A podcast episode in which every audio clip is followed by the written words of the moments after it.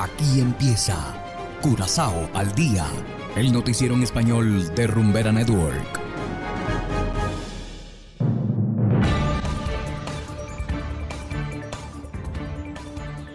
Una muy feliz tarde para todos nuestros oyentes de Rumbera Network 107.9 FM. Igualmente saludamos a quienes nos escuchan en formato podcast a través de noticiascurazao.com. Hoy es lunes 20 de marzo de 2023 y a continuación los titulares. Autoridades tras la pista de estafadora. Ex policía asesinado a tiros. 950 kilos de calabazas fueron incautadas.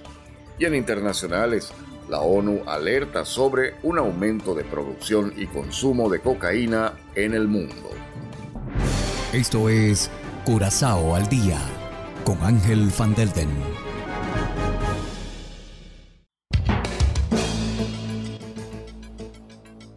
Empezamos con las noticias de interés local. Una mujer de 80 años fue estafada por 200 mil florines. Según las fuentes, la mujer que trabajaba cuidando a la anciana se las arregló para sustraer la cuantiosa suma.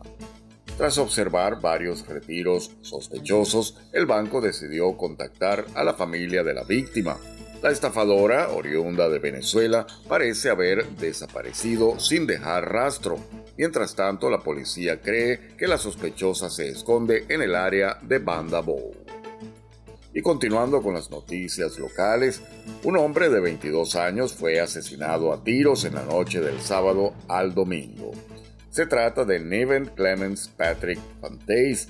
Hasta hace poco trabajó como oficial de policía en St. Martin. El tiroteo ocurrió en la rotonda de Palo Blanco. La víctima recibió un impacto de bala en la parte superior del cuerpo. Por ahora se desconoce la causa del tiroteo. El vehículo de la víctima fue incautado junto con un arma de fuego y algunos casquillos de bala. Y seguimos con las noticias. Meo incautó 950 kilos de calabaza. Los productos fueron importados incorrectamente. Actualmente hay una prohibición temporal a la importación de calabazas para proteger a los agricultores locales. El hecho es que hay muchas calabazas cultivadas localmente disponibles para abastecer todo este mes. Los frutos decomisados fueron repartidos entre los hogares y hospitales de la isla. Y hacemos ahora una pequeña pausa y enseguida volvemos con más de Curazao al día. Hagan lo que hagan, pongan lo que pongan. No me llames que mi número cambié. Aquí la rumba tiene nombre.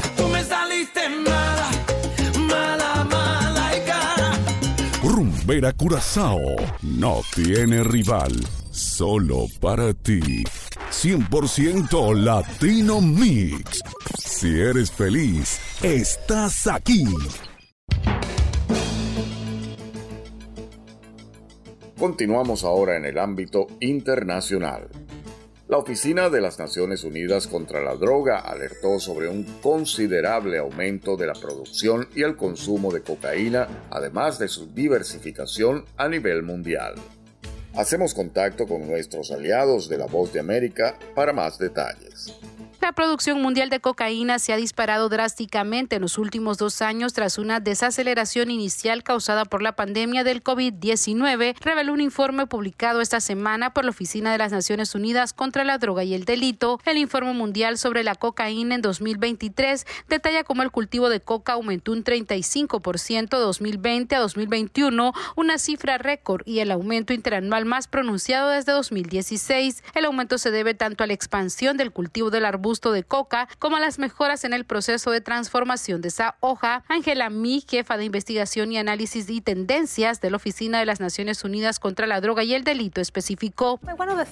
Una de las cosas que muestra este informe es que conmociones como la de la pandemia del COVID no han afectado realmente de manera dramática los mercados de drogas y en particular el de la cocaína Aunque el mercado de la cocaína sigue bastante concentrado en América y partes de Europa, el informe advierte de que existe un gran potencial de expansión en África y Asia. No obstante, las interceptaciones que las fuerzas del orden hacen de cargamentos de cocaína en todo el mundo también ha aumentado considerablemente y las incautaciones alcanzaron la cifra récord de casi 2.000 toneladas en 2021. Adam Nance, secretario ejecutivo de la Comisión Interamericana para el Control del Abuso de Drogas, señaló.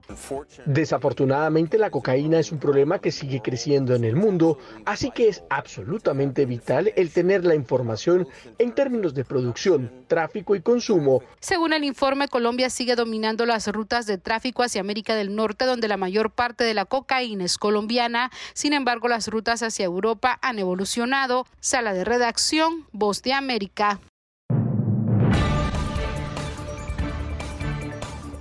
Y de esta manera, estimados oyentes, llegamos al final de Curazao al día. Trabajamos para ustedes Saberio Ortega en el control técnico y ante los micrófonos Ángel Van Delden. Tengan todos una feliz tarde y será hasta la próxima. Aquí termina Curazao al día, el noticiero en español de Rumbera Network, 107.9 FM.